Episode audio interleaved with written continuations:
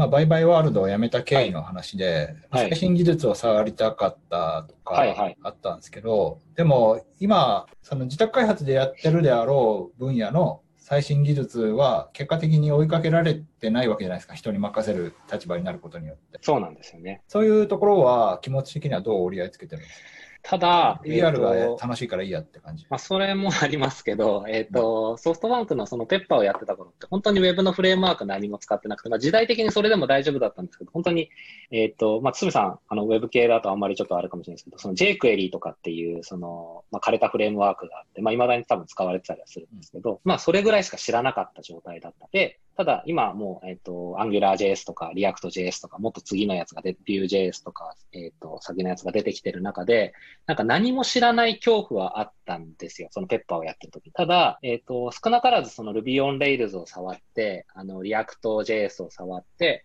で、あとは iOS だと、まあ、Swift ちゃんと触れますとかっていうところで、あのーなんか世に自分が出ても食いっぱぐれることはないなっていう安心感を得たら、ある程度そこの焦燥感みたいなのは、なんか拭えたかなっていう。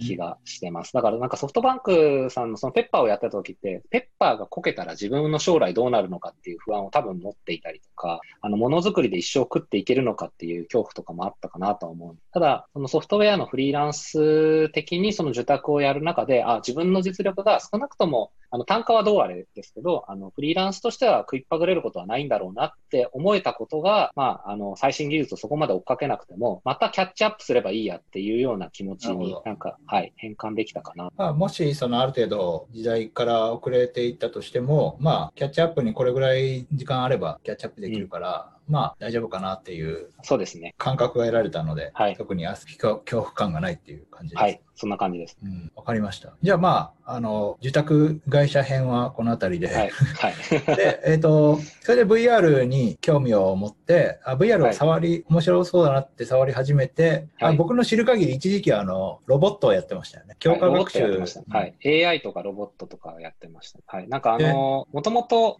そうですね、もなんかこれ、ちょっと、あのーお伝えしたいなと思ったんですけど、僕、プログラマーなんだけど、プログラミングがめっちゃ好きってわけではないってことに気づいたっていうのが、うんえっと、この起業してからぐらいなんですけど、最初、ノートアプリ作ってる時は気づかなかったというか、やっぱ受託やり始めて気づいたところで、本当にソフトウェア大好きな人と話してると話が噛み合わないことが結構あったんですね。で、なんかそこって何なんだろうなって、僕そんなにプログラミングを愛せてないんだろうかっていう、なんかちょっと嫌な気持ちにもなったりして、本当に例えば Swift 好きな人とか、えっ、と、まあ、JavaScript 好きな人とかの追いかけ方に、なんか自分の追いかけ方がついていけない、なんか、なんですかね、あの、劣等感みたいなものを感じていたっていうのが面白いあったんですうんで、まあ、ツイフトの勉強会とか、あのーそこでまあ、堤さんとお話しさせていただいたりとかっていうのはあったと思うんですけど、なんかそこに勉強会に出てる方の中でもやっぱりめちゃくちゃ好きな人はもう、なんか言語の使用についてすごい熱く語れるわけですけど、なんか僕、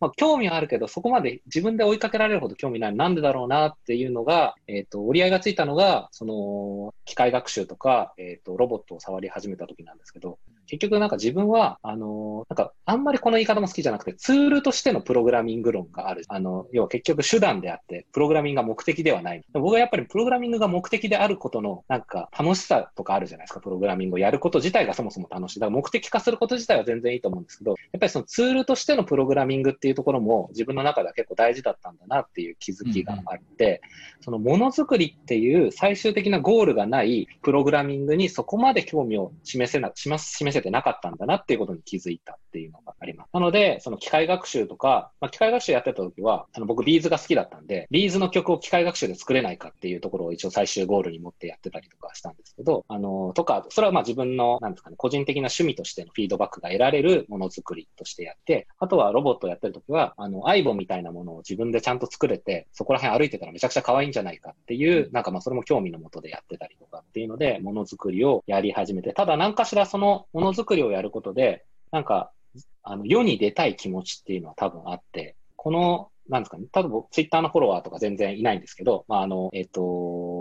すみさんとかも1万人とかですよね、多分。そうです、そうです。そうですよね。なんかその、そういうなんか注目されたいみたいな気持ちは多分あって、なんかしら、うんその自分が作ったもので、あの、多分だからツイッターでうまいこと言え言えたりとかっていう、あの、フォロワーの、あの、増え方とかは多分しないだろうから、自分でなんか物を作って、それがなんか評価されることで、フォロワーを増やしたいなっていう気持ちはあって、作っていたりとかっていうのはあって、で、なんかした世に出たさがあってなんか作ってるけど、でもなんかうまくいかないなっていう中で、いろいろ手を出してた中に VR があったっていう、へえ、そうだったんだ。そうなんですよ。いや、意外ですね。そんなな。かなかその自己顕示欲的ななんか不純な感じですけど。うーん、そうだったんだ。全然、なんか、でもなんかあれですね、こう、最初、なんでバイバイワールドみたいな面白い機会を、はい。こうああんまり執着せず、そこはポイッと、ポイッとって言い方悪いな。まあ、そこはあんまり執着せずに次にいて、割とお堅い、はい。あんまり作家性のない、こう、うんなんだろう、システマチックというか、なんか、割とそういうものを作ってて、僕が会った時は。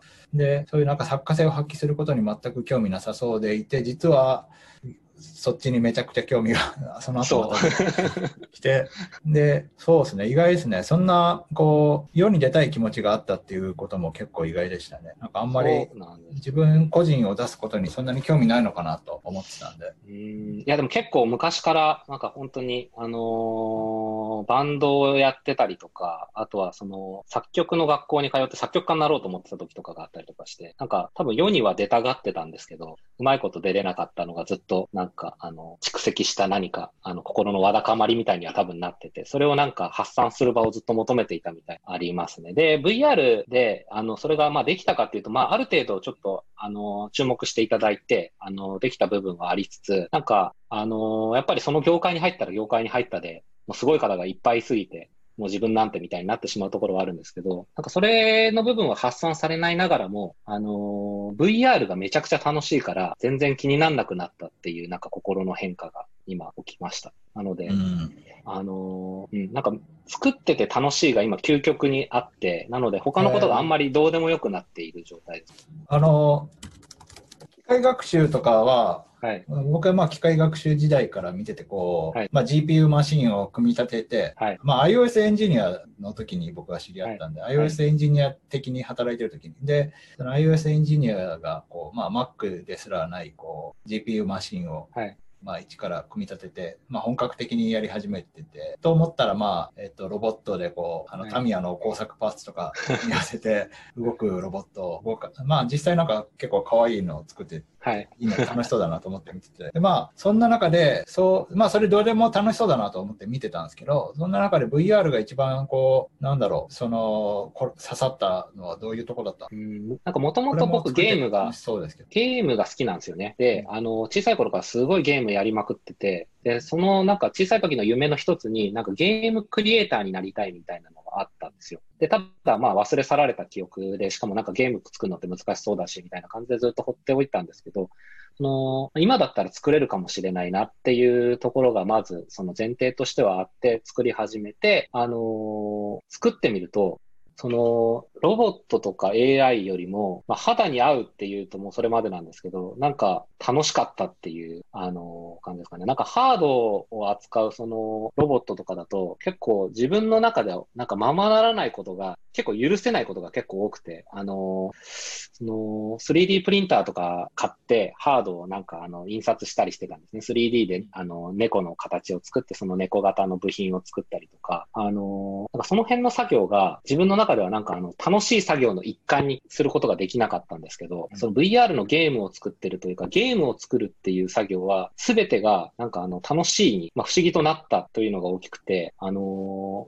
うん、なんか眠くならない作業だったんですよね。で、眠くならないっていうのはすごい自分の時間をうまく使えてるって、ちょっとここ業務効率化っていうわけではないんですけど、なんかその自分の起きてる時間が長ければ長いほど生産性が高まるじゃないですか。うん。その状態っていうのを、あのー自発的にできる、これは相当自分に合ってるなっていうところで、うんうんあずっと続ける価値があるなっていう思いに至りました。すべての工程で夢中になれるみたいな。そうなんですよね。はい。うんあ、こうやってゲームってできてたんだ、みたいな。はい、そうですね。でもちなみに、あ、まず、あちなみにあの、あの結構時間かかったじゃないですか、作るの。はいはいで、もうすぐできるってとこから長くて、で、僕もまあゲームたくさん作ったことあるんで、はいわかるんですけど、ゲームって大体ででできたとこからめちゃくちゃ長いじゃないですか。はい。あの、それ、僕はなんかその工程は正直辛いんですけど、はいはい。最後の、もう大体できたところの最後のまあ細かい詰めのはい。めちゃくちゃやることが多いとこは、はもう、あの、正直まあめんどくさいですよね、うん僕は。であそこも楽しいんですか？そうですね。な、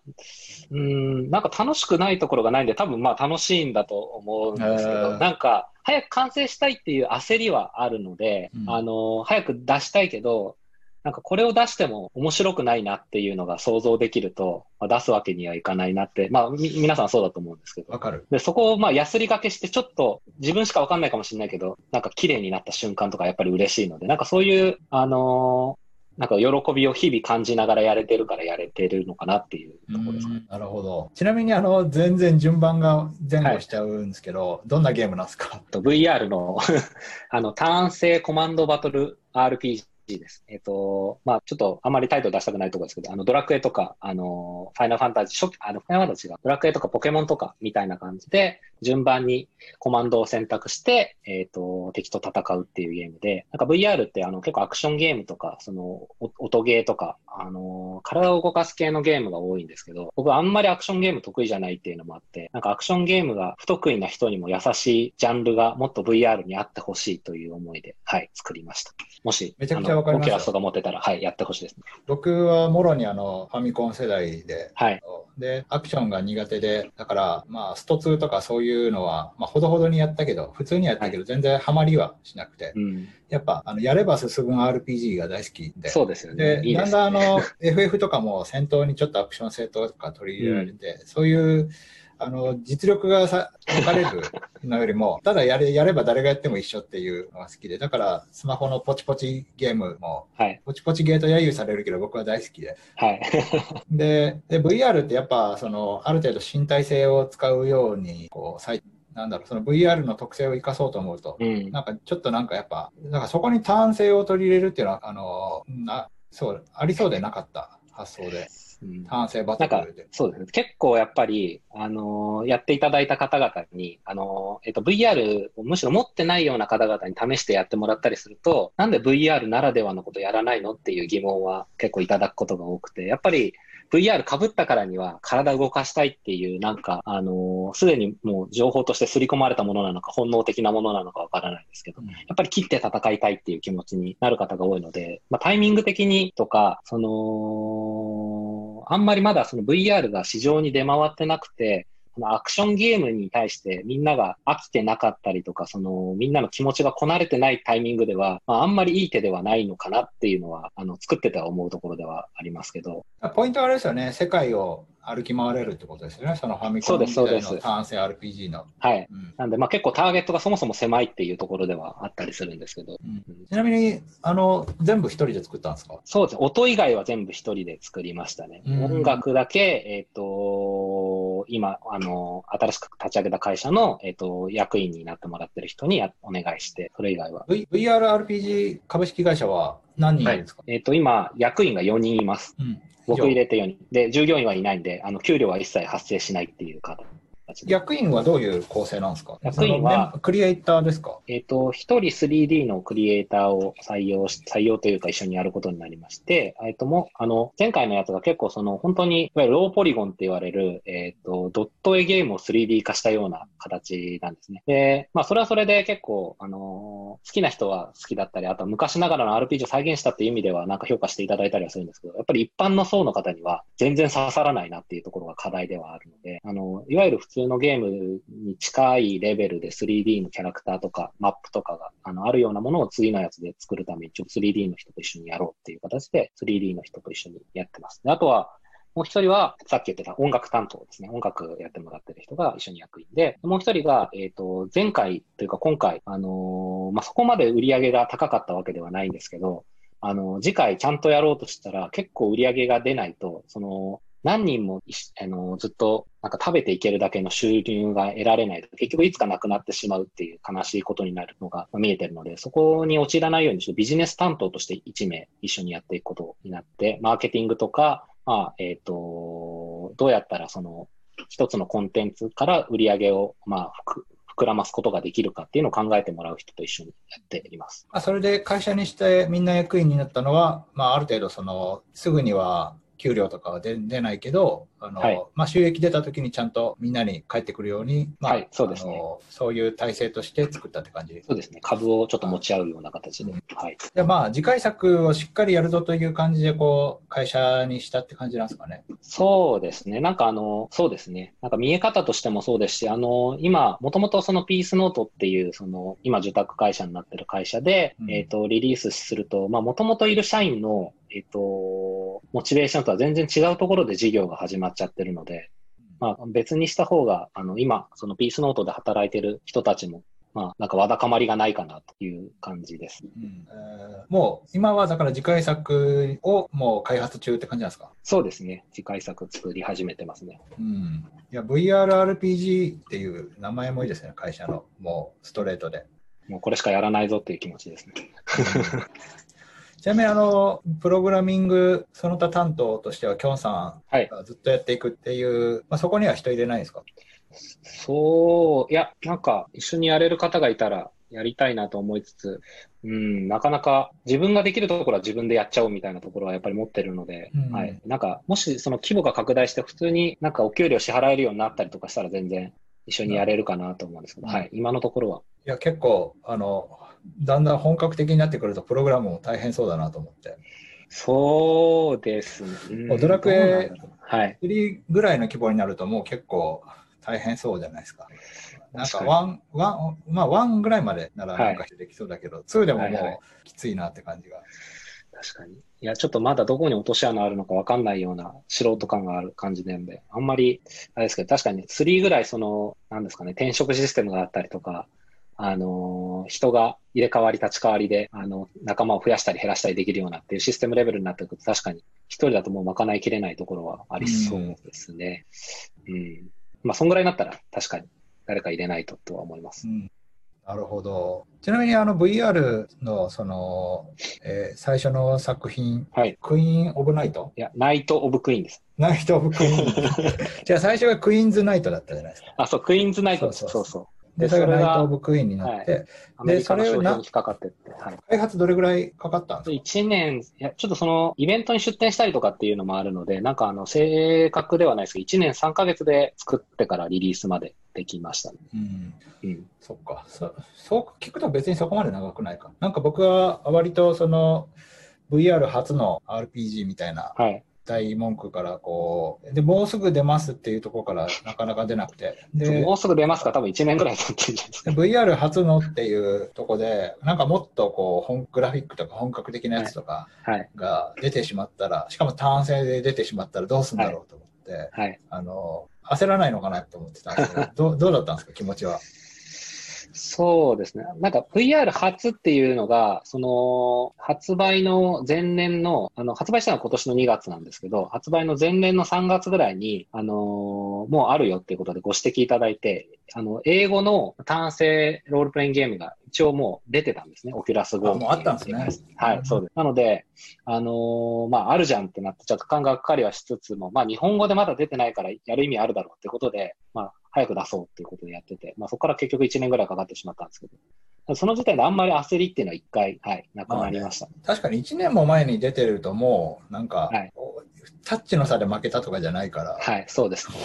開き直れますね。もうはい。もうちゃんといいものを出そうっていう感じで、はいじっくり作りました。でもなんか、ね、こう VR で、なんかぶそのゲームのイベントとかにも出展して、はい有名な人にもプレイしてもらったりとかして、はいはい。なんかそのゲームの世界の VR のせ界隈、ゲーム界隈の中はで、こう、なんだろう、ポジションを築かれて、なんか楽しそうだなと思って見てたんうん、ですけど。じゃあ結構、はい。なんかやっぱりやってる人が少ないっていうのは、あの、つみさんのその iOS の初期の頃と、なんか多分似てるのかなと思うんですけど、なんか基本的に今 VR ってやっぱりあんまり儲かってはいないんですよね。儲かってるところもあると思うんですけど。だから、あのーみんなでもう VR 業界を盛り上げようみたいな人たちしかいないので、なんか空気がすごいクリーンな感じがして、もう、ああ、いいっすね。はい。来た人はもうみんな仲間みたいな感じで受け入れてもらえてる感じはあります。いやー、それさっき思ったんですよ。なんかそのゲームを昔作りたいと思ってた気がするけど忘れてたけど、はいあの今それで作れて作り始めててすごい夢中になったみたいな話がある中でで僕もそれ思ったことがあってやっぱあのそもそもコンピューターに興味持ったのってゲームがきっかけでこんなん作れたらいいなって思ったけど、うん、まあプログラミングなんて難しいしで就職活動の頃にはあのまあ、ゲームって一人が考えて一人で作るようなものじゃないっていうことに気づいて、うん、なんかプログラムなんて難しそうなものだけやってでストーリーは別の人が考えるのかとか思うとなんか別にあんまやりたくないなとか で、いや、まあ、あんまやりたくないなと思いつつ、僕はあの、エニックスを第一志望で受けて普通に落ちてるんですけど、まあ、あの、何にもできなかったし、まあ、普通にそうだと思うんですけど、で、まあ、でも気づけば、こう、アプリ時代が来て、で、カジュアルゲームとかがあって、うん、あれ、一人で作れるじゃんみたいな感じになって、うんうん、まあ、もちろん、その、キャラクターデザインは別の人とかにやってもらって、その、でもプログラミングとか、その、面白さの設計とかは全然もうがっつり、うん、まあ、まあ、2人ぐらいで、あの、知恵絞ってやったって感じで。で、なんかそう、あ、やりたかったゲームが作れると思って。でも、なんか、すぐにこう、あの、その市場がちゃんとなんか儲かるとかってなると、その大きいプレイヤーがやってきて、こう、うんあっという間になんだろう、その基準点みたいなのが上がって、まあ結構難しい、がっつりしたものを作らないと、あの、なんだろう、満足されない世界にな、っあっという間になっていくんで。で、だからその黎明期の、こう、一人で作った手作り感のあるものでも、こう、喜んで遊んでもらえる感じっていうのは、うん、なんだろう、その黎明期ならではの、ほんの一瞬の楽しい時だよなと思って。で、やっぱ VR とか、その、なんか AR キットとか出る前に僕ホロレンズやりたいなと思って、うん、そのアプリを作れるのはい、なんかその個人で思いついたアプリを作ってみたみたいながその歓迎されるような世界っていうのが、はい。うんうん、なんかあの懐かしの iPhone アプリの、初期の頃の感じで面白そうだなってあれやりたいな。それはもうありますね。めちゃくちゃあると思います。まだまだ多分あと1、2年は少なくともそういう状態なんじゃないかなって気がします。うん、なんか全然出てないジャンル、ね、はい、あるので、あのこれがあれ、あの VR で出てたらどんな感じなんだろう、とりあえずやってみたいみたいな人たちはすごいちょっと今、俺めちゃくちゃ今惹かれてきました。なんかやっぱあの時代の、あの、なんだろう、なんか思いついたものを作って、それで喜ばれる世界って、めちゃくちゃ楽しいですよね。はい、楽しいです、本当に。なんか、あの、全然未完成のうちから展示とか出してたんですけど、やっぱり結構、あの、まあ、ムードがあったかいせいもあると思うんですけど、みんなかぶりに来てくれてやってもらって、ここがああだね、こうだねとか、あの、やってくれた方と言い合いながら、じゃあこうします、ああしますとか言って、ブラッシュアップできたりとかも、はい、すごい。ゲーム界隈のめちゃくちゃ重鎮の人とかもやってもらってたりしました、ね、あ、そうですね。あの、もともと、えっと、ゲーム界隈にいた今 VR の界隈にいる方とか、あとは、まあ、東京ゲームショウにあの出展できたので、も本当にそれこそ、あの、ドラクエ作ってる会社の方とかがやりに来てもらったりとか。あのあれ、あの、水口さんとかなんかやってませんでした？あ、水口さんはやってないですね。僕、あの、会話はしましたけど。ああ、いや、すごい、すごいと思いますよ、それだけでも。はい、お話しし、いや、ただもう全然、はい。いやいやいや、そんなレジェンドみたいな人たちと、はい、そうですね。こう、交流する場に。いや、面白そうですね。ちなみに、あの、AR ってどうなんですか？別物ですか？AR は僕はちょっとよく分かってないんですけど、あのー、なんか AR グラスとかでゲームができたとして、なんか没入感はやっぱそこまで出ないじゃないですか、多分。うんだから、その、異世界に行った感みたいなのは VR でしか味わえないなっていうところに僕は VR のその価値を感じているので、あんまり AR でなんかしようとかは思わないですけど、普通の感覚というか、あの、VR ヘッドセット持ってなかったりとか、その携帯で AR ができる、スマホで AR ができるような状況だったら、まず AR の方が流行ってもおかしくないというか、まあもうすでにそのポケモン GO とかであの、軽く AR に触れてる機会っていうの多いので、あれでなんかゲームシステムとかでもっと AR がっつり絡んできたとかってなったら、うん、AR の方が流行ってしまうかもしれないなとは思ってますけど、まあ VR と本当に別物なんで、あんまりなんか別業界のことっていう感じで。同じ技術は使えど。あくまでゲームとかその、なんだろう、その異世界、非日常感みたいな、はい、なんだろう、エンタメのところでやっていきたいっていう感じが強い。そうですね。あんまりその便利さ、うん、なんかどうなんですかね。結構やっぱこのコロナで、あのー、家にいて思うんですけど、うん、あの、外出たいなってすごい思うんですうん、だから、あの、VR でなんか今のその何かが、あのー、代替されていく未来よりも、今の日常的なこういうあののが実際対面で会えたりとか、まあ、電車に乗って、まあ嫌、嫌かもしれないですけど、通勤したりとかっていう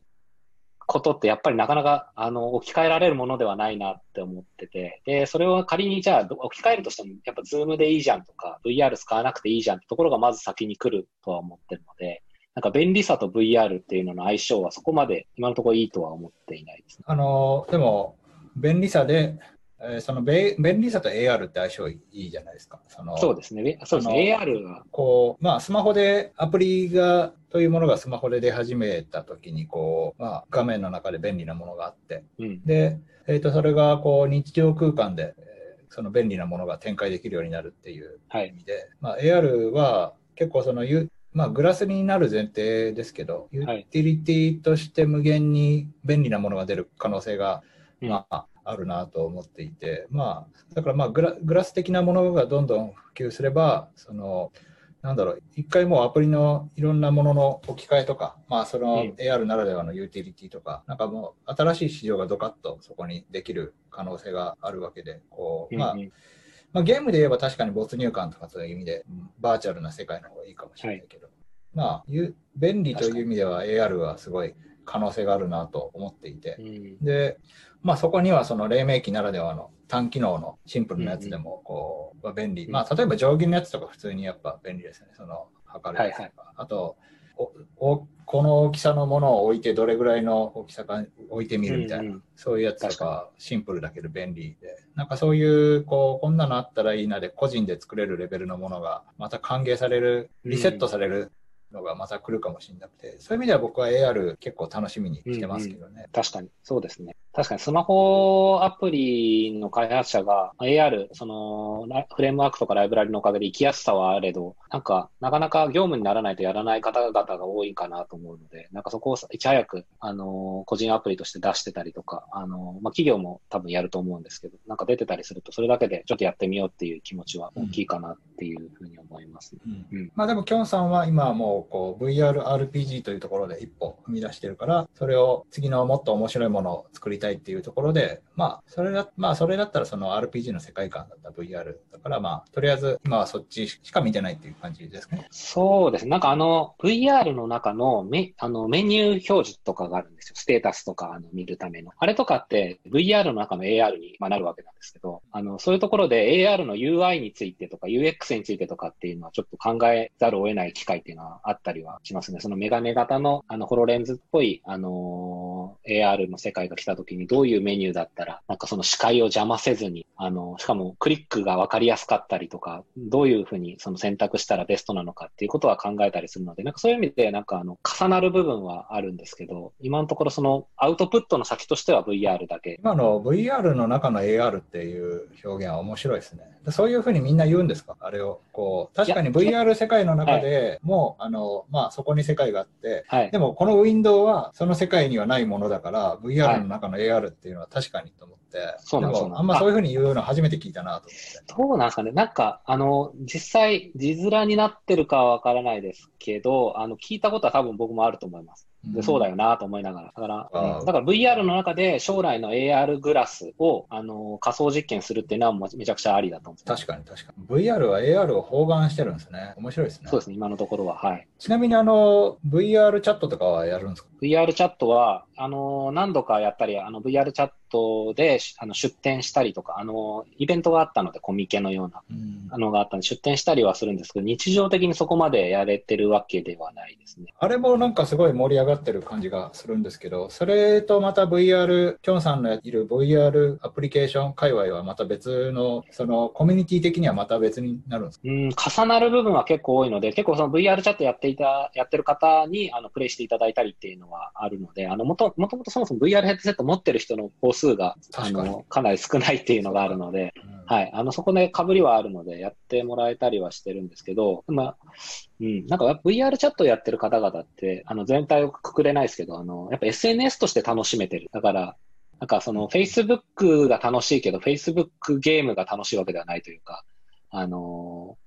なんかそれに近いのかなと。だから、まあ SNS として楽しくて、友達がやってたら、じゃあもうヘッドセット、要は、俺もプレステ4持ってるから、プレステ4のゲーム一緒にやろうみたいな感じでやってくれたりっていうのはあると思うんですけど、あの、v、VR チャットが好きだから VR ゲーム何でもやりたいですっていうわけでは全然ないんかなっていう。いや、その感じはすごいわかりました。確かにでも、ヘッドセットを持ってるっていうところで、結構キュッとして、そこで共通項になっている。はい、うんちなみになんか会社をなんかもうポンポンと立ち上げてますけど、会社を立ち上げるのってもう慣れたもんですか、どうですかね？今回、あれなんですよね。あの、会社設立フリーを使って立ち上げたんですけど、うん、あの、すげえ簡単でした。ああ、もうなんか必要があれば立ち上げるぞって感じですか？必要を感じれば。いや、そんなこと、いや、そんな別に、あの、立ち上げ、いや、ただ結構立ち上げる後がめんどくさくて、あの、やっぱりその税務が発生したりとか、いろんな書類を、要は法人があの、設立しました届をいろんなところに出さなきゃいけなかったりとか、あのー、なので、あんまり立ち上げてると、その書類仕事に追われるというか、自分の頭の中に整理できなくなってしまうあんまり立ち上げたいとは思ってないですけど、そうですね。まあ、どうなんだ。でももうやりたいことが出てこない気はするので、もう、なのであんまりもう立ち上げないんじゃないかなと。そうか。いや、まあ、もうちょっとなんか、こう、僕からすると会社を立ち上げるっていうのはなんか、あの、すごい大事だから、なんだろう。うん。まあでもわかんない。これを会社にした方がいいなと思ったらするのかな、めんどくさく。うん、そうなんですかね。なんか、うん。なんか一応この会社で、えっ、ー、と、ゆくゆくはすごいでっかいゲームを作りたいっていう思いがあったから、あのー、会社にしたっていうのは、はい、あります。だから、うん、それこそトリプル A って言われているようなタイトルぐらいのものが VR でできたらめちゃくちゃ面白いだろうなだから、それこそドラクエ3みたいな世界を VR でできて、あんだけ広い世界で、しかも仲間をなんか入れ替えたりとか、転職させたい、あの、用紙が変わったりとか、あの地域に行くとちょっとモンスターの種類がなんか砂漠的だったりとか、雪国的だったりとかっていうので、もう本当に世界旅行みたいな気分になるとですけど、そういうゲームが、まあ、作りたいっていうのは、あの、将来的には思っているので、あの、その時に、まあ、会社じゃないと、あの、そもそもそんな、あの、協力者は得られないかなと。だからその収益の見通しが、あの、見通しというかなんですかね。あの、オープンじゃないと、その収益が、あの、結局僕に一回、あの、僕の個人口座にお金が入ってきて、それを分配するっていうのだとなかなか、あのー、賛同者も得られづらいし、分かりにくいかなと思うので、なので会社にしてるっていうところがあります。なんか元からそういうふうにこう、人を巻き込んで、えー、物事をこう、ちょっとずつ大きくやっていくっていうことは抵抗ないんですか？ああ、そうです。うん。いや、抵抗あり、あったと思います。なんかその、最初のそれこそピースノートの初めての社員として入ってきてくれた人とかが入ったタイミングとかだと、なんかまあ本当に半年で潰れたら本当ごめんみたいな気持ちで採用してたりとか、あの、これで結局仕事得られなくて、あの、収入が、あの、途絶えさせたら本当になんか転職ゾーンさせてごめんみたいな気持ちで、あの、入ってもらってましたけど、なんかだんだん、あの、なんとかなるだろうっていうなんか、気持ちが強くなってきてな、慣れたんだと思います。なんか人とピースノートで、その最初の一人を結構そのハードルを大きく超える感覚で、はい。あの採用して、そこからちょっとずつこう、なんだろう、けあの自分の中に浸透してきたって感じなんですかね、うん、その人を巻き込む感じが。そうそうですね。なんか、うんあの、多分、そのフリーランスでエンジニアやってる方だったら、結構給料がその、1000万円レベルで年収がいってる方っていうのは結構多いんじゃないかなと思うんですけど、そういう方からすると、例えばそのうちの300万円、もしくは500万円とかが人の手に渡っても、まあ生活できる人って結構多いと思うんですよ。特にあの20代の方で独身だったりとかしたら。そういう人とかだと別にあの、まあ最悪ちょっと収入減るだけっていうイメージで人を採用することに慣れていけるんじゃないかなとは思うので、あの、なんかまあそこはちょっと、なんですかね、あの変な人を採用してしまったりとか、まあ喧嘩するような人とやってしまった時のなんかリスクはありますけど、経験としては全然一緒にやっていくっていう経験が得られるんだったらいいのかなと思います。勉強代として。はい。最初そういう感じだったんですか？その、そまあ、それ、それぐらいの割合を、まあ、あそうですね。いや、最悪僕、僕があのお金をもらえなくても、あの、一緒にやってる人には払わないといけないなっていう意識はありました。で、ある程度その貯金があったので、はい、そうですね。まあね、いや、こう、僕からするとすごい大きい話ですけどね、その、あの妥当な話だと思うんですけどその、まあ、なそのこう身を預けてくれた人に、はい、その妥当な収入を払うっていうのはすごく当然なことだと思うんですけどでも自分の懐に入ってきたであろうものを そこからポンって出すことにものすごいあのだからそこに失敗したくないっていう気持ちがなんか出てきてしまって、はいはい、だまあだからど器が器のち違いですかねこれは。いやどうどうなんですかね。なんかお金そんな使います？なんか僕使わなくて結構溜まってしまうんですよね。だから、なんか溜まってるぐらいだったら気にしなくてもいいのかなっていう。なるほど、なるほど。はい。そういう意味ではなんかまあ割と子供ができてから出費がかさむかな。はいはい。うん完全になんかこの、なんだろう、月々の30万円浮いてるなみたいなお金があったら、少なくともその30万円は、僕のイメージではノーリスクで誰かを雇えるお金ってイメージ。まあ確かに、確かに。はい。うん、いやー、いいっすね。なるほど。ちなみにあと、話、最初の方で、こう、起業に憧れがあったっていう話で、はい。当時29歳で、はい。バイバイワールド辞めた時が、そうですね。気力の、なんだろう、まあ、今がこう気力のピークで30超えてからだと、もう、はい、あの、そんな起業するようなパワーはないかもしれないみたいな、ふうに思って、その時、こう、そうですね。独立したっていう話があって、その気力の限界は今、34歳の今としてはどうですか、うん、なんか結構この状況に慣れてしまったので、あんまり感じなくなったんですけど、なんか20代の時って、あのー、それこそ28歳ぐらいまでって、なんか、ああ、もう嫌だなって思うことがほとんどなかったんですよ。ずっとなんかやってて、なんか作りたい。あなんか成長してなきゃとか、なんか勉強してたいとか、土日もなんかカフェに行って、もうプログラミングやってどうやるのが楽しいみたいな感じでずっとやってたんですけど、多分その28区ぐらいの時にカフェ行って、今日やりたくねえなとか思った日があったんだと思うんですよね。で、それで、あれ、これってなんか 危ないんじゃないかと。めちゃくちゃ共感するんですけど、それ。そう、なんか、あれなんか自分の向上心とか、その、なんか欲望よりも、その自分の、なんだろう、倦怠感とかやる気のなさが勝ってしまう危うさが、その頃出始めて、これは30歳とか31歳とかどんどん年を連れて大きくなっていくんだとしたら、今、もう後ろを見ないで、あの、起業しておかないと、将来もっとやる気しないんじゃないかなっていう考えをしました、ね、ああ、それすごいですね。それに、あの、その状態に40超えてからなった人はどうしたらいいんですか？いや、もうその時に、あの、いや、もう自己啓発本とか読むしかないと思うんですよね。もうフリー立たせるしか。あの、めちゃくちゃ読んでます、最近。いや、もうえい、えいやしかないですよね。やるときは。もうなんかスケジュールして、この日に起業する、やる、みたいな感じで。ああ、でもそれは、起業したいっていう気持ちがある人はそうじゃないですか。あそうか、そういうことか。ないんだったら。うん。でもな、ないんだったら別にやんなくてもいいと思うんですけど、なんかその将来、例えば、絶対これ後悔するなと思うんだったらやるべきだと思うんですよね。ね特にやりたいことがなくて。僕は起業したことあるっていう状態にちょっと憧れてたのが多分あって。そういう意味ではもうあれかな、もう県大会に僕は飲み込まれてしまったのかもしれないですね。ただ、その、多分その時、キョンさんが、その起業したい気持ちをごまかして、えっ、と、34歳ぐらいまでそれを続けてたとしたら、もうその起業したいという気持ちすらは、あの、わからなくなって、倦怠感の中で、こう、なるほど。うん、まあ、その、それも面倒くさいという方にもう振り分けられてしまって、うん、っていう状況になってしまったのかもしれないですね、僕は。なるほど。まあでも例えばこの YouTube とかも、はい、そうですよね。僕は楽しいと思うんですけど、やっぱりこう、大きくしたいというつもりは別にないって思ってるし、人にも言ってるんですけど、でももしかしたら、その、倦怠感に飲み込まれる前だったら、うん、絶対大きくしてやるっていう気持ちがあったのかもしれないですし、ね、はいはい。うん、そうです。いやでも全然この YouTube とかやられてたりとか、ノートとか、あのー、サブスクやってみたりとか、結構実験的な試みもされてるじゃないですか。あのー、なので、すごいモチベーティブに思えてるいや、もうでも全部コンフォートゾーンの中ですよ。あ、そうなんですか。コンフォートゾーンが広いのかな。いや、もうノーリスクですよ。あの、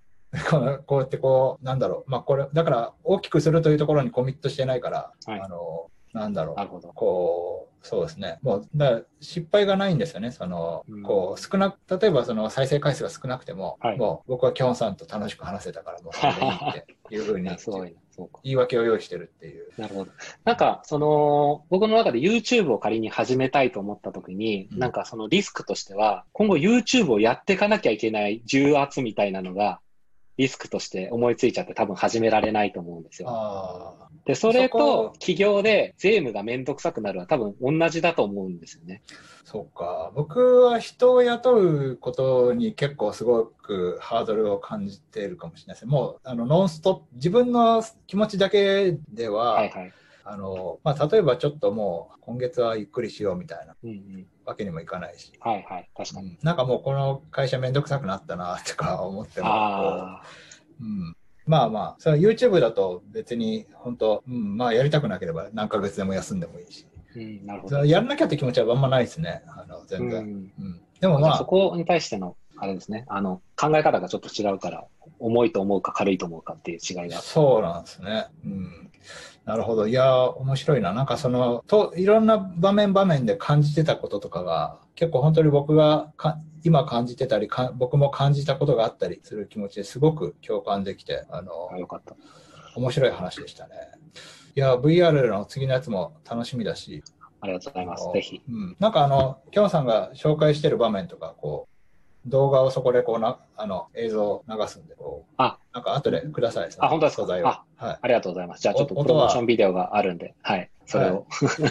音は抜いて、それの、あまあ、こっちでやるんで、それは。はい。はい。ありがとうございます。じゃあ、とりあえず僕が聞きたいのは、はい。そんな感じで、あ、はい。あと、あれだ、一日の過ごし方的にはどんな感じなんですか？ルーチンみたいなのあるんですか？あ、ありますね。えっ、と、朝7時に起きてるんですけど、うん。7時に起きて、えー、子供を保育園に送って、うん。で、9時ぐらいから作業を開始して、うんで、お昼食べて、8時ぐらいまで作業して、で、夜ご飯食べて、えー、子供をお風呂に入れて、寝かしつけて、で、9時半ぐらいからまた作業を開始して、やるって感じですかね。まあ、ほんとずっとこれやってます。作業とかはもう基本的に楽しくて、こう、なんだろう。あーまあ、あんまりはいサボったりしないって感じなんですか、そうですね。なんかずっとやってますし、あの、なんか前半が、えっ、と、だいたい午後3時とか5時ぐらいまでは、やっぱりその、えっ、と、受託系の業務の、えっ、と、相談に乗ったりとか、えっ、と、なんか税務があったりとか、なんだかんだなんかやることがあったりすることが多いので、一日の半分ぐらいは結構その、受託業務というか、そのもう一個の会社の方で作業はしてて、で、そこが終わったら、それって半分で収まります、日によりますね。ない、ない時とかは本当に1日1時間ぐらいしかやってなかったりもしますし、えもう1時間もやってないですね。30分ぐらいしかやってないな、今日みたいな日もあるんですけど、日によります、なんか、おさ、例えばまあ、そっちの Slack がめちゃくちゃ伸びてったりしはい。すると、そこはもう追いかけない？えっ、と、メンションが来てたら追っかけます。メンションが来たら全部。一応最優先としてはやっぱり、あの、クライアントさんの業務にはなってるので、まあ、生命線としてそこは活かしつつ、えー、やっていかなきゃいけないので、そこを一番最初にやるんで、そこが多かったらもう今日やれなかったのは、もう何の落ち度もないと感じるので、仕方がないっていうことで、次の日に、あの、VR の方はタスクを持ち越すっていう感じですかね。なるほど、なるほど。はい。うん、まあ、でも大体の場合、最大半分ぐらいで収まって、そうですねで、そのコンテキストスイッチみたいなとこはストレスないんですか？ああ、行ったり来たりあまりにひどいと、 Slack 切ったりすることも確かにありますね。なんかあの、うえっ、と、なんですかね、あの、メンションが来なくてもやっぱりちょっと通知じゃないですか、あの、あの、色がハイライトされるじゃないですか。うんうんで、あれが気になり始めたらちょっと一回切ったりはします、Slack を。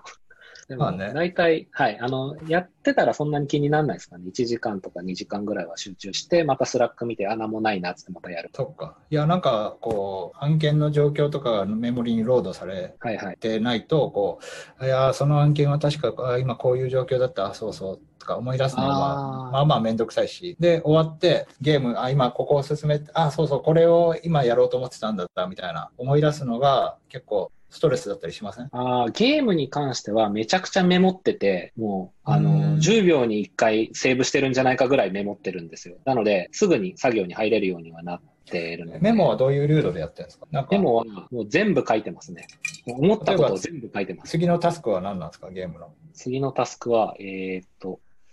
次のタスクは、えー次のたあのゲームでもあのお城が出てくるんですけど、うんそのお城のレイアウトを本気で考えるって書いてある。本気で考えると流度荒くないですか？いや、いやでもちょっと一回本気、え城とは何なのかからちょっと考えなきゃいけないなっていう流流度ですかね。ちょっと本気で考え本気で考えるの上にも、今まで何をやってきたかずらっとなってて、それに対してチェックをつけてるのがまあ見えるようになってるので、今どういう流れで城の、えっ、と、レイアウトを本気で考えるかってなってるのがまあわかるっていうな。るほど、なるほど。なんか、そはい。その本気で考えるに考えなきゃといた考えるに至った思考過程も全部メモってるからそうですそ。こま僕からがポッと聞くとすごい解像度が荒いタスクに思えるけどきょんさんの頭の中にはこう本気で考えるとはどういうことかっていうのはちゃんとあるっていう。そうですね。そこまでの流れも一緒に読読むので、はい、大丈夫。あ、そうだった、そうだったっていう。でもメモをもう一回読み直すのがめんどくさくないですか？そうでもない。あ、でもそれが、僕は習慣化しなきゃいけないことだと思って習慣化どっかでしましたね。だからもう、あの、僕エヴァーノートを使ってるんですけど、もうエバーノートしか見ないって決めて、エバーノートに全てを書き込むことにしたら、もうこれだけ、でもなんか、もう、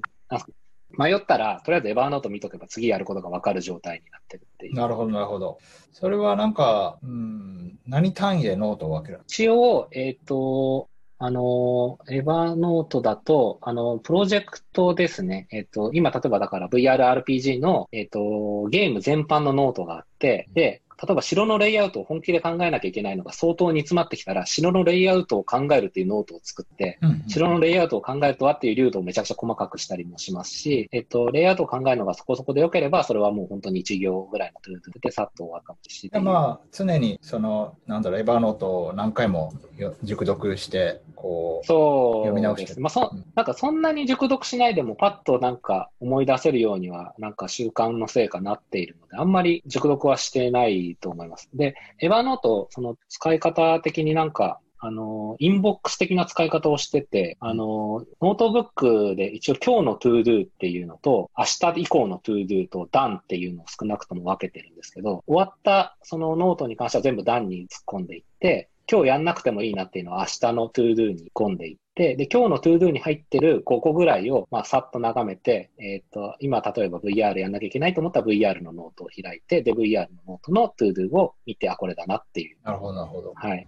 他の案件で僕が結構その、労働しなきゃいけないものがあったとしたら、それも一応今日の ToDo ノートを置いておいて、あ、こういう話だったなっていうのになるんですけど、さっきの話で言うと、あの、その、受託業務に関してのスイッチングコストはそこまで高くなくて、あのー、なんですかね、一問一答みたいな形で質問を返してるだけなので、あんまり案件のことを頭にロードしないで返事してます。なるほど、なるほど。はい。そっか。なんか案件って割となんかいろいろ状況が複雑で、なんかそんなにシンプルな質問とシンプルな答えで済むイメージがあんまりないけど、でも。そこは結構、えっ、ー、と、社員教育じゃ教育でもう全員で徹底してるんですけど、僕もみんなに伝えるときはそういうふうにしようっていうことで全員でフェアにやろうって言うんですけど、あの、もう前後が全くわかんなくても伝わるように聞くっていう、そしてイエス、ノーで答えられるように聞くっていうのああ、すごい優秀ですね。あの、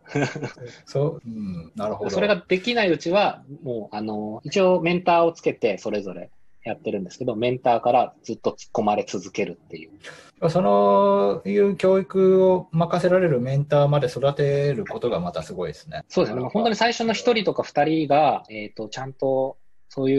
うのを、まあ、あの、慣れてくれたので、なので、あの、うまくいったっていうのはありますね。だからその人たちがいないと逆に、後の人まで全員それを浸透させるのは難しかったかな。これはもう最初からそういうふうに、その人自身がメンタリングできるように意識しながらメンタリングしたんですか？ああ、そういうわけではないんですけど、なんか会社全体が同じルールのもとで動いてないと気持ち悪いと思ってて、うん、なんで全員同じ考え方をして、全員、その、不公平なくめんどくさいことはみんなやるっていう感じにしとけば、なんか、あの、いい会社になるかなと思ったんですよね。だから、えっと、社員に対して伝えるときは、でも自分がいつか、あのー、誰かを教えるときに、こういう雑な質問されたら嫌じゃないっていうところが教育の根本にあります。いや、なんか、こう、僕がもし会社やるとしたら、なんとなく多分嫌われたくなくて、あの、はい、それぞれのやりたいやり方でやっていいみたいな感じで、バラバラになことを許容して、で、そういうなんか、あの、だからまあ、コミュニケーションのやり方がみんな違って、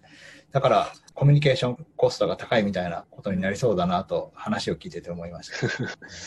うん、いや、いろいろありますね。いや、そうですね。でも一回、そうですね。あの、人を入れるときに、もう全員に言ってるんですけど、もう友達ではいられないっていうことは説明してから入ってきたから。あの、うん、結局、なんですかね。なんか、前、その、高橋と一緒に、その、前のその、バイバイワールドの時の、えっと、創業者の高橋と一緒にやってた時もそうなんですけど、やっぱ、仕事の詰めの段階になって、お互い譲れないものが出てきた時に絶対喧嘩になるんですよね。なんか、いや、こっちの方が1ピクセルずれてる方が気持ちがいいとかっていう、なんかもう答えの出ないようなとこ、レベルで。なので、でもそれが言い合えないような感じだと、なんか結果提出するものが微妙になりそうで怖いなっていうところはあるので、なんかそこに関して妥協しない団体の方が、まあ最終的に団体として評価されたら嬉しいので。えー、いや、面白いですね。いや、こう、本当に最後の質問で一日の過ごし方を聞こうと思ったけど、またそこから いろんな面白い話になって。えー、そっか。それで、まあ、メモ、メモを取る、何でもこうメモを取るように習慣になってるっていうのは、メモを取る時になんかこう、こう割り込みがなんか入って、ってきて、それで何を取ろうと思ったか忘れるみたいなこととかってないですか、それは多分昔はあったんだと思うんですけど、今は、えっ、と、その何でもノートを、あ、そうですね。えっ、と、日誌っていうノートも作ってて、これも日々更新していくノートで、本当に何でも書き留めていいっていうノートですけど、とりあえずそこに書いてから、後で整理するってパターンもあり、もうちょっと忙しすぎて、もう日誌にバーって書き出して、あ、これってちょっと別のノートにした方がいいなっつってまとめ直したりとかっていうのはややるかもしれない。なので、あんまりそのメノートを取れなかったことっていうのはないですね。え、ごめんなさい。日誌は何ですか？その、な、何でも書くってこと？何でも書くですね。例えば、あのーなんか頭の中に流れてるのを全部ストリーミングしてるようなイメージなんですけど、今こうやって話してるようなことレベルで書きます。だから、12時になったらあらゆるタご飯に行こうみたいな。はい、そうです。へえ、すごいですね。なんだろう。ブレストみたいな感じです。あの、頭に、あの、キャッシュに、キャッシュが残ってると次のが出てこない感じが。書くタイミングと書かないタイミングはどう違うんですか？うんノートを開いたら絶対書きますね。あの、ノートを開いてなければ書かないので、あの、じゃあ何のタイミンググで開いたり開かなかったりするんですかあ、あ、でもこれはゲームのセーブにやっぱ近いですね。あの、なんかこれ留めとかないと忘れるなって時に開きます。だからで、も昼飯に行くっていう時なんでとどめようって思うんですか？昼飯に行くっていうことを忘れないようにしたい時ですかなるほど、なるほど、なるほど。はいへー13時に行かないとまずいな。まあ確かに確かに。確かにこ。なんとなくじゃなくて、やっぱここに行くって思ったからには、やっぱ理由があるから、実はちょっと重要ですもんね、情報として。そうですね。なので、そこはちゃんと書いといて、で、あとは、あの、後から見返せるのもあって、なんかこれ、あのーなんかノート結構、やっぱノートアプリをやろうと思ってただけあって、ノートについて調べたりしてて、ライフログ的なこととかも調べてたんですけど、あのーノートってやっぱ書きっぱなしだと、えっ、と、効果が半分みたいなことを言う本とかもあったりするんですね。で、後から見返すことが必要だっていうので、で、なんか僕はそれを誰かの本を見て学んだのか、忘却曲線をなんかただ意識しただけなのかわかんないですけど、あのーノートに明日やることっていうのと、えっ、と、まあ、1週間後にやることっていうのと、1ヶ月後にやることっていうノートブックがまた別にありまして、へー。あの、えっ、と、で、基本的に、あの、メモったことは、明日読んで1週間後に読んで1ヶ月後に読むっていうのを習慣化してますう。ん。そうすると、昨日ああいうことを思ってたなっていうことがトリガーで、なんか今日やらなきゃいけないことを思いついたりとかもあったり。えーでも1ヶ月後にやることのノートがもう増えすぎません？そうすると。あ、そうなんですよ。やばいんですよ。だからそのノート整理に1日30分は使ってますね。そう言われる。あ、でも毎日整理してるんですね。そう。はい。毎日、そう1ヶ月後にやるって言ったことは、もうあとは最後は段に突っ込んでいくって感じで、段、段して。えー、あでも段に突っ込むところの断捨離もうまいのかな？なんか多分僕はなんとなくまだこれまだ読んだ方がいいなみたいなあーなんとなく残してるのかもしれないですね。それであ、でもそうですね。それはわかります。あ、でも、収束しなくてどんどん広がっていくっていう。確かにそうするとまあ見ないっていう方向になるっていう。そうですね。一応、なんかその対策じゃないですけど、それ系も僕もあって、あの、1ヶ月後に読んで、もう1ヶ月後に読みたいやつっていうのは、あの、毎月読むっていうノートブックに出てて、うん。で、毎月読んでるんです。で、毎月読むっていうのがダメだったら、3ヶ月おきに読むってやつに入れててってやって、だんだん読む頻度を減らして